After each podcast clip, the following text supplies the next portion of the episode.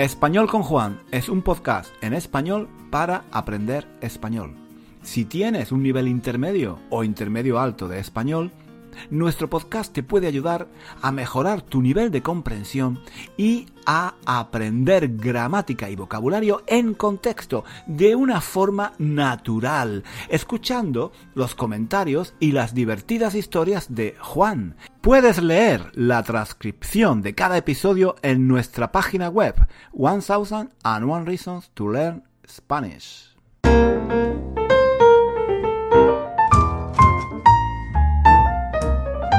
Hola chicos, ¿qué tal? ¿Cómo va todo? ¿Cómo va la semana? Espero, espero que vaya bien, espero que todo vaya subjuntivo. Espero que todo vaya muy, muy bien. Aquí estamos, una semana más, dispuestos a pasar un ratito juntos.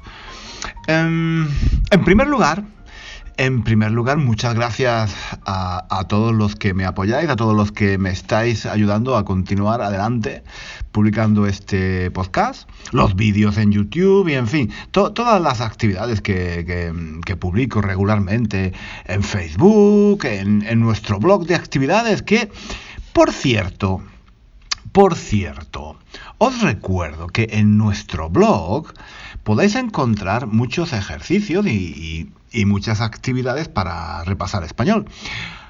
Os recuerdo, os recuerdo, os recuerdo que nuestro blog se llama One Thousand and One Reasons to Learn Spanish. Sí, en inglés. En inglés. nuestro blog tiene un nombre inglés porque... Mm, eh, bueno, pues mm, porque sí, porque sí, porque, porque Internet funciona así, ¿no? La gente que quiere aprender español suele buscar información en inglés. O sea, mucha gente en el mundo, cuando busca recursos para aprender español en Internet, no escribe aprender español, no busca la información en inglés. La, mayoría, la mayoría de la gente, o bueno, mucha gente escribe Learn Spanish. Y, por eso yo le, puse un nombre en inglés al blog, para, intentar llegar a, más gente. Eh, me gusta, me gusta el nombre del blog, 1000 and One Reasons to Learn Spanish. Pero es un poco largo, ¿no? Debería, debería quizás haberle dado un nombre un poco, un poco más corto. En inglés, en inglés pero más corto. Bueno, total, lo, importante es que em, en nuestro blog podéis encontrar un montón, un montón de actividades y de ejercicios para aprender o para mejorar vuestro español. Por cierto, por cierto, a que, a no sabéis por qué nuestro blog se llama 1000 and One Reasons to Learn Spanish. Em, eso, eso es algo que quizás, quizás no he explicado antes, no sé. Se llama así, se llama así 1000 and One Reasons to Learn Spanish, mil y una razones para aprender español, porque em, yo quería Mm, yo quería, yo quería mandar el mensaje de que hay muchas razones para aprender español. Yo, ¿cómo sabéis? ¿Cómo sabéis? Vivo en Inglaterra, en Londres. Y en Inglaterra, eh, la verdad es que no hay, no hay mucha gente interesada en aprender idiomas.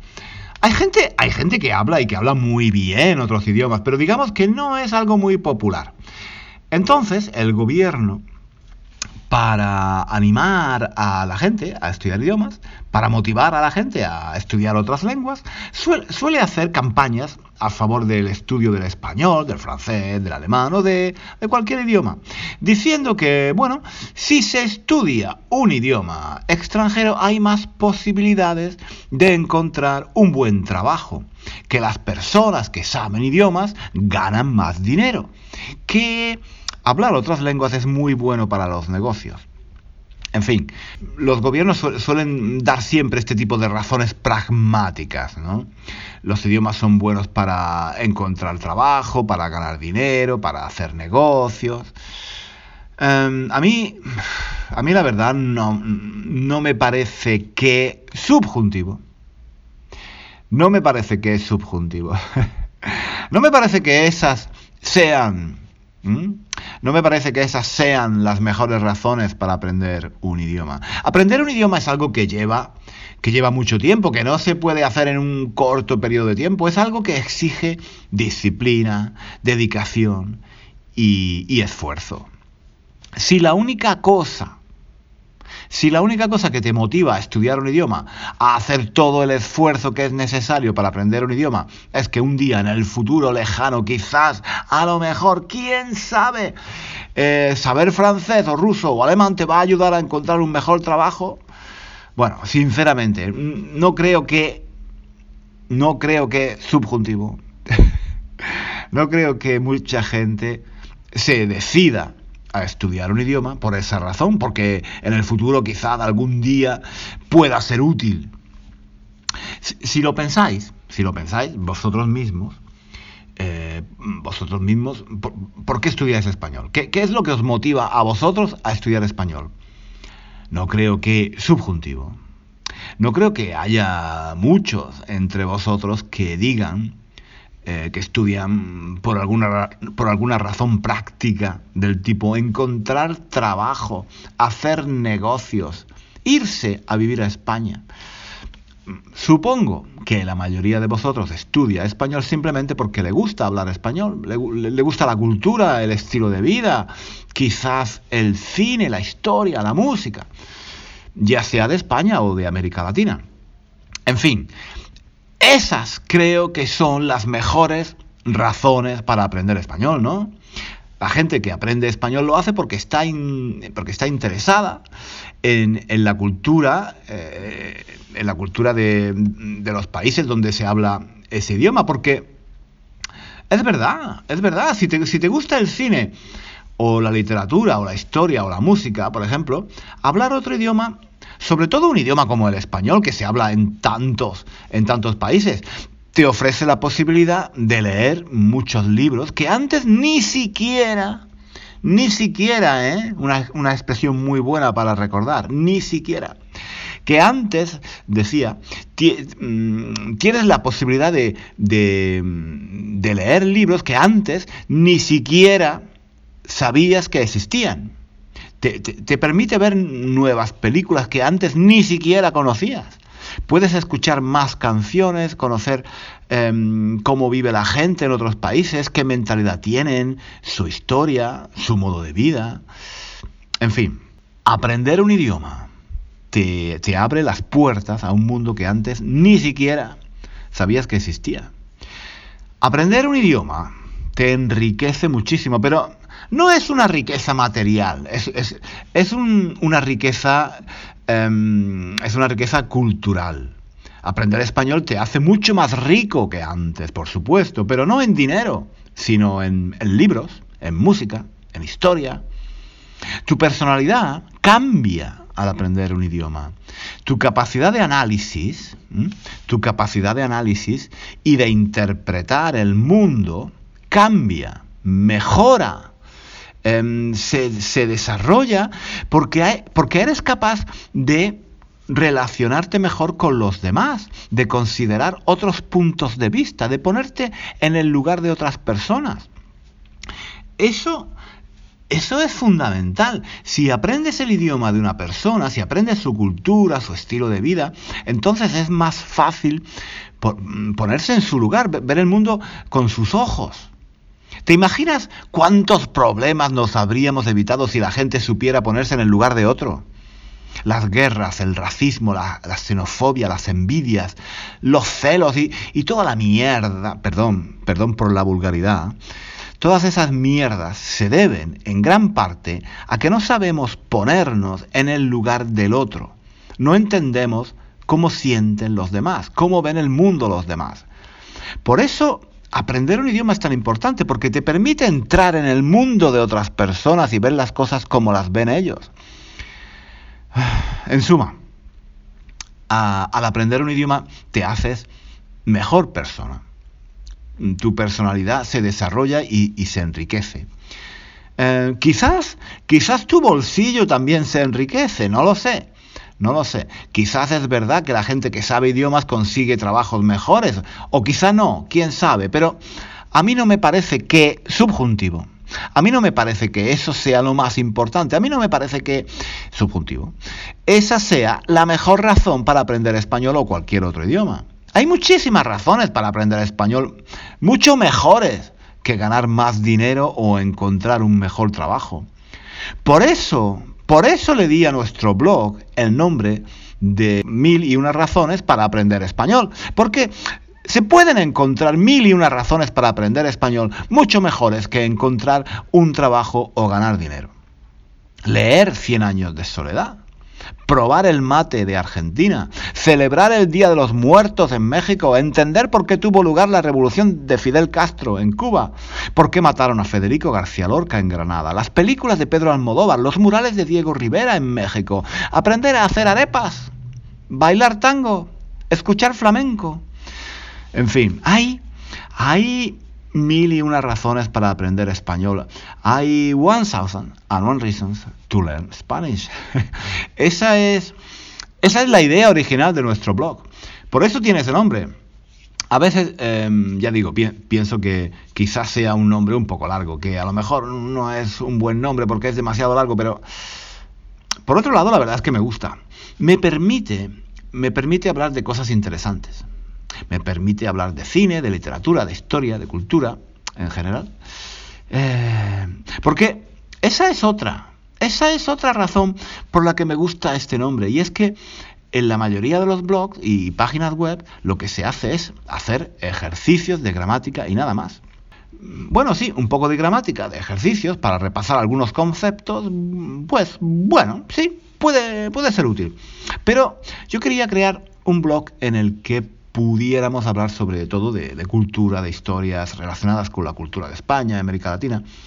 Porque yo, creo que los estudiantes de nivel intermedio alto y los estudiantes de nivel avanzado tienen sed, tienen sed de eso, de cultura, de saber cómo es España, la historia, cómo es la gente, por qué hacen esto, por qué hacen aquello. Yo creo que mm, mucha gente que estudia español tiene interés en saber sobre todas estas cosas y, en fin, creo que... Creo que ya estoy perdiendo el hilo. creo que ya estoy perdiendo el hilo otra vez, pero, pero sí, lo que, lo que quería decir es que mm, eso, que el nombre de nuestro blog, One Thousand and One Reasons to Learn Spanish, me permite hablar de, todas esas cosas, eh, no solo de gramática, y, además manda el mensaje, comunica un mensaje muy importante que aprender un idioma es algo más que aprender reglas gramaticales.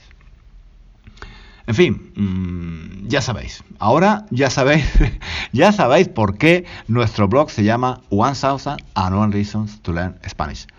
Em, ¿qué, os parece? ¿Qué, os parece este nombre? Em, lo digo porque a veces he pensado cambiar el nombre del blog. hace unas semanas les pregunté a los chicos de Patreon qué les parecía el nombre del blog, si pensaban que debería cambiarlo, hacerlo más corto quizá, o quizás darle un nombre en español. En fin, no sé. La verdad es que el nombre me, gusta por, todo lo que os acabo de decir, ¿no? E, es un poco largo, pero, pero creo que expresa bien la idea, el concepto de lo que entiendo yo que son las razones para aprender español.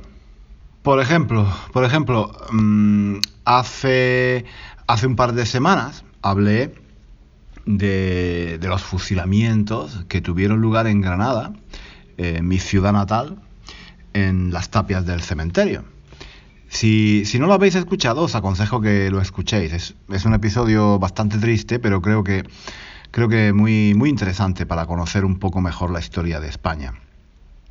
En ese episodio tan triste, hablé de los fusilamientos que tuvieron lugar en Granada, sobre todo eh, en el año 1936, que fue el año en el que tuvo lugar el alzamiento militar de Franco. Y fue ese mismo año, en agosto, es decir, tan solo eh,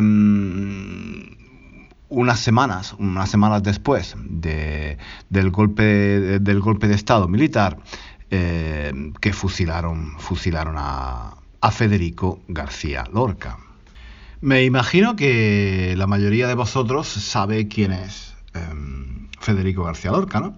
Uno de los mejores poetas y, dramaturgos de la literatura en castellano y universalmente conocido. Quizás hayáis oído hablar de Bodas de Sangre, Bloody Weddings en inglés, o La Casa de Bernarda Alba, ¿no? Pues eh, a Federico lo fusilaron también en Granada, pero no en las tapias del cementerio. A Federico lo fusilaron en medio del campo y lo enterraron en una fosa común, sin que, sin que todavía se haya encontrado su cuerpo.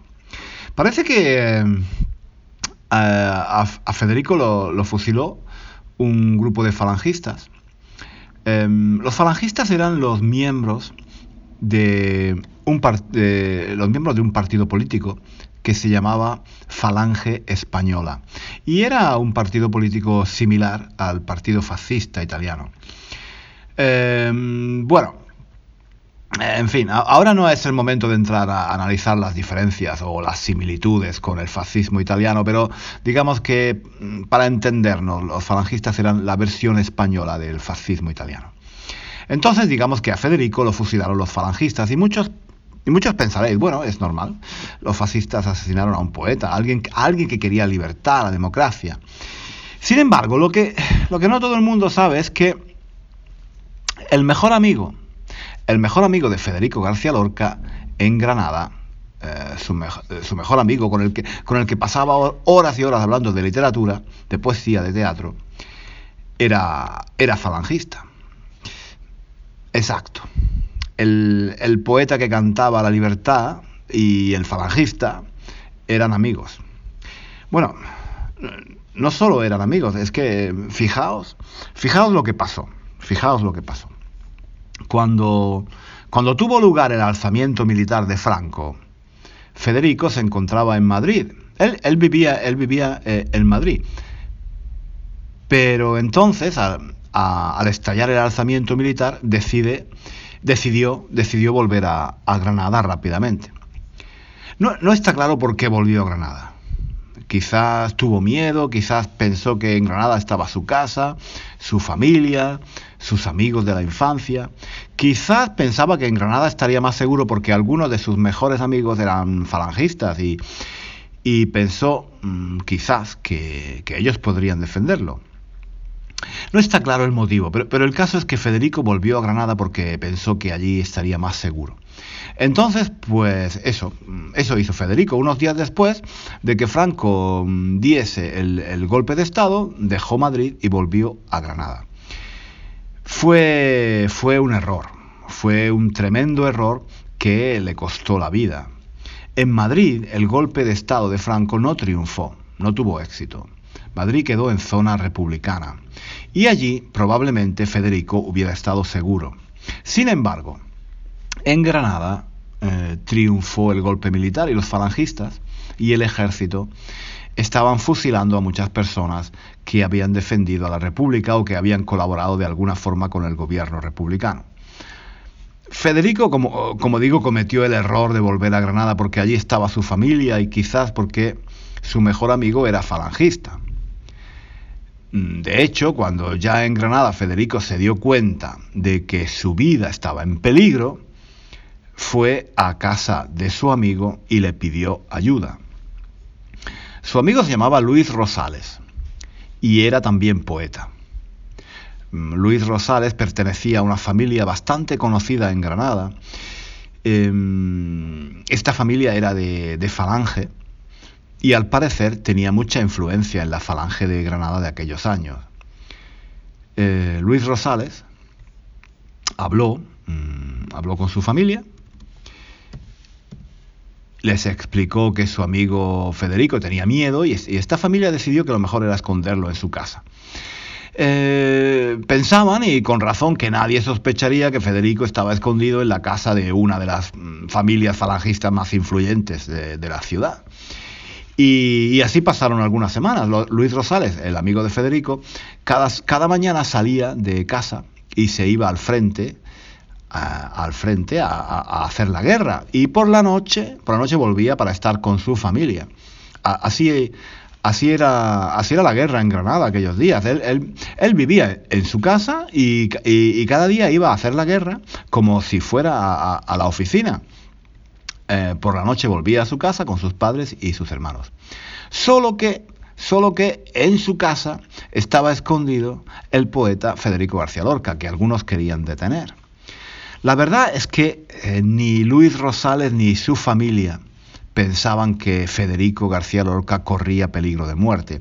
Ellos pensaban que, bueno, quizás era posible que algunos militares o alguien de la falange quisieran detenerlo por algunos días, que quisieran interrogarlo, o quizás era posible que lo tratasen mal por ser homosexual, pero nunca pensaron que corría mm, peligro de muerte, porque al fin y al cabo eh, era solo un poeta, un escritor, nunca, nunca había militado en ningún partido y, aunque tenía amigos comunistas y socialistas, también tenía amigos falangistas.